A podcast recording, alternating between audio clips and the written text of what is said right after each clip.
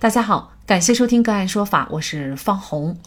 关于我的视频讲法，欢迎大家关注个案说法微信公众号。今天呢，我们跟大家一起来聊一下，一名独生女继承了两亿遗产以后，被丈夫起诉离婚，要求分财产。据上海法制报报道，康璐家境优越，二十八岁就当上了一家外资公司的主管。王丽是康璐公司年会所在酒店的对接人员，那一年二十九岁。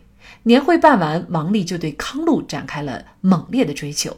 坚持半年以后，康璐就答应他的追求，并接受了求婚。两人成为大家眼中郎才女貌的一对儿。婚后的王丽仍然和婚前一样，对康璐的体贴和细心可谓是有增无减。直到一场噩梦的来临，康璐的父母在一次旅游途中发生车祸，双双去世。王丽体贴伴他左右，协助处理岳父岳母的丧事。半年后，看似一切又归于平静。康璐强打精神，准备重新面对仍要继续的工作和生活。突然有一天，康璐在公司里收到了一份法院发来的传票，王丽居然以性格不合为由起诉要与他离婚。看到传票，康璐简直不敢相信自己的眼睛。他立即给王丽打电话，没想到王丽电话始终关机。康璐赶紧回家，这才发现王丽已经搬离了他们的婚房。据代理律师了解，康璐去世的父母在上海有九套房产和商铺，还有一千多万元的银行存款以及理财产品，价值大概两亿元。康璐的父母去世之前没有订立遗嘱，而康璐的祖父母、外祖父母也都已过世。康璐的丈夫能够分得这两亿的财产吗？能够分得多少？就这相关的法律问题，今天呢，我们就邀请中华遗嘱库管委会主任、首届北京十佳婚姻家庭法律师、北京市中凯律师事务所高级合伙人陈凯。好，非常感谢陈律师哈。那这个案件当中，康路的丈夫，您觉得他呃有权继承这个遗产吗？如果有权的话，大概能够呃拿到多少？这个诉讼的最后的走向啊，不太好预测啊，各种可能性都有。啊，这也是律师他的价值能力的体现啊，所以呢，有的时候律师费贵也是有原因的啊。呃，但是呢，这个案件如果没有其他的情节和其他的证据啊，那很可能丈夫是就是前夫是有可能是要分走一半的。两亿的遗产分走一半就是一亿啊，一个非常庞大的数字。作为康路来说，还有什么办法可以挽救这种局面呢？这也说明什么呢？说明第一啊。啊，我们每个父母啊，每一个人啊，爱护自己子女呢，应该提前写好遗嘱啊。如果父母在生前啊，给自己的子女写好了遗嘱，虽然哪怕自己的子女是独生子女，但是如果你在遗嘱中加了这一句话，说这个是我给子女的个人财产，不属于他的父亲共同财产，那么这样的话呢，子女一旦发生离婚，这个财产就不会被分走了啊。这是啊，在父母生前要做的事。如果父母生前没有写这个遗嘱，啊，父母已经去世了，在这个情况下，子女有没有什么办法来挽救呢？我可以这么说，这个挽救是有办法，但是这个办法并不保险。啊，为什么这么说？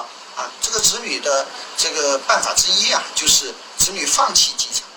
什么意思呢？就是子女在父母去世以后，啊，子女如果财产还没有办过户，啊，已经办了过户，那就没法放弃继承了。但是在办理了过户之前，啊，子女呢书面做出这个放弃继承的承诺，那么这个时候呢，子女的配偶有可能，我只能说有可能，啊，就得不到这个财产的一半了。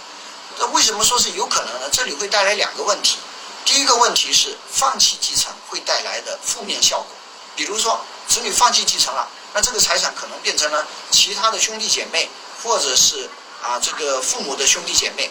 啊，比如说这个，如果是独生子女，独独生子女放弃继承的时候，甚至有可能变成父母的兄弟姐妹，或者说是父母的兄弟姐妹的子女的遗产，啊，这个是有有风险的。如果说这个子女跟自己的亲戚串通，是吧？我现在放弃继承，然后呢，你先继承，等我的这个离婚安官司打完之后，啊，我再从你那再把财产拿回来，这也是在给自己制造新的风险。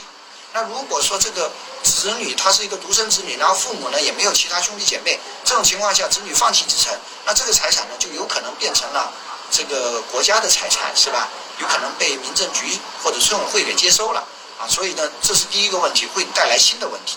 第二个问题呢，就是子女放弃继承的这种行为能不能得到法院的认可呢？这个也是有风险的啊。我们在一些案例中看到呢，啊，法院是支持这种做法的，啊，也有一些法院是不支持这种做法的。我想呢，这个案例教会大家的，其实不是去怎么样防范这个风险，而是什么？而是一定要提前安排保护自己的家庭财产。改革开放四十多年，大家都积累财产了啊，未来的经济形势呢，大家想要再赚取更多的财产也比较难啊，所以呢，保住已有的财产是每个家庭要面对的事情。所以这个案例其实在提升大家的一个认知，什么认知呢？就一定要提前安排啊，一定要提前写好遗嘱。